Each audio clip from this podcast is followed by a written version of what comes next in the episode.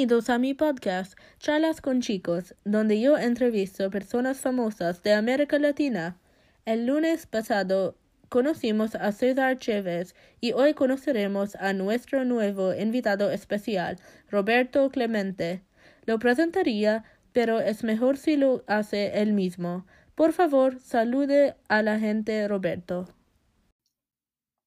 Gracias por tenerme, Laiba. Cuando yo recibí la invitación por teléfono, estaba manejando mi coche y fue necesario parar en el lado de la carretera hasta que pude relajarme. Es un honor estar aquí. Si no sabe quién soy, me llamo Roberto Enrique Clemente Walker, o Roberto para abreviar, y juego béisbol para ganarme mi vida. Yo nací el 18 de agosto de 1934 en Carolina, Puerto Rico. Por el tiempo que tenía 18 años, tenía un contrato con los Dodgers y el resto fue historia. Genial. Obviamente le encanta el béisbol porque dedica su vida total a este deporte. Pero, ¿dónde empezó este amor?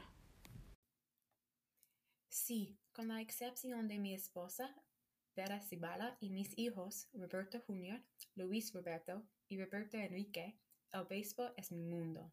Mi padre fue un agricultor de caña de azúcar y por eso mi familia no tenía muchos recursos o dinero.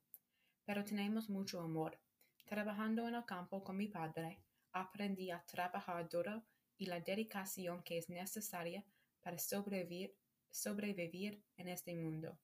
Una lección que aprendí temprano es que nada es fácil.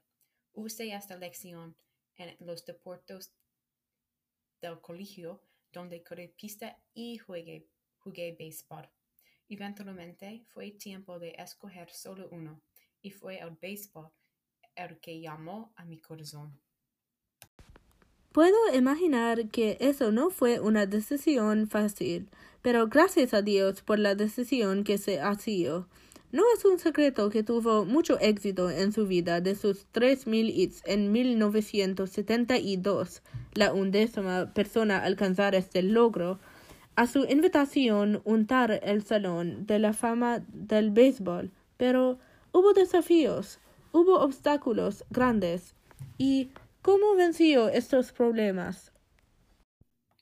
Sí, por supuesto hubo problemas. Es imposible caminar a través de la vida sin ningunos problemas, pero hay dos cosas que me dieron más problemas, heridas y la frontera del idioma. Las heridas no son una sorpresa para un atleta, pero estuve en un accidente de coche en 1954.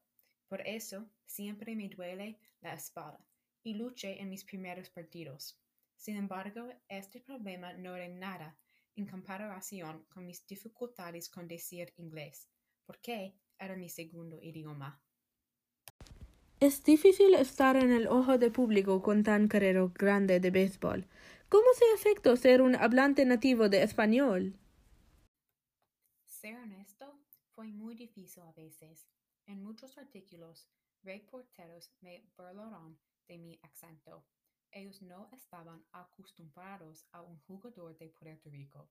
También hubo mucha doble discriminación en mi contra porque estoy un extranjero de Puerto Rico y estoy negro. La comunidad blanca vio mí como un hombre de negro y la comunidad negra vio, vio mí como un extranjero. Me sentí que no era bienvenido en ninguna parte. Ounka era un muy buen jugador de béisbol hubo mucha discriminación, no estaba acostumbrado por, a, porque yo nací y viví en Puerto Rico. Reporteros me llamaron Bob o Bobby. Incluso las tarjetas de béisbol decían Bob. Pero yo siempre rechacé los, los nombres y dijo, me llamo Roberto. Caray, no puedo imaginar lo difícil que fue. Yo admito, hay mucho trabajo que Estados Unidos necesita hacer en términos de igualdad. Yo sé que usted trabajó por la igualdad. ¿Puede contarnos más? Por supuesto. La igualdad es muy importante para mí y yo trabajé en muchas formas por la, por la igualdad. El racismo estaba en todas partes incluidas MLB. Cuando MLK fue asesinado, yo convencí a mi equipo de mover el primer partido del 1968 porque estaba en un día después del muerto de King. También hablé en contra de las leyes de Jim Crow. En ese tiempo, durante de recorridos, mis jugadores blancos comían en restaurantes, mientras que los jugadores negros, como yo, tenían que quedarse en el autobús y esperar a que mis compañeros blancos trajeran comida. Sin embargo, cuando los Piratas de Pittsburgh entrenaron en el sur, me opuse a esto y nosotros finalmente conseguimos una coche para poder ir a restaurantes que servían a negros. Creo que hablar sobre estas injusticias raciales es muy importante y conduce a cambio. ¡Qué inspirador! Para los oyentes que no saben, Clemente recibió muchos premios, incluidos cuatro National League títulos de bateo, dos Serie Mundo MVP premios y doce Gold Glove premios. ¿Cómo se mantuvo conectado con su familia y cultura con toda esta fama?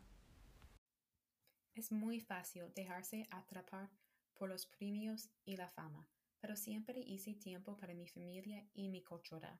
Durante mi temporada baja, yo hice trabajo de comunidad en Latinoamérica y el Caribe.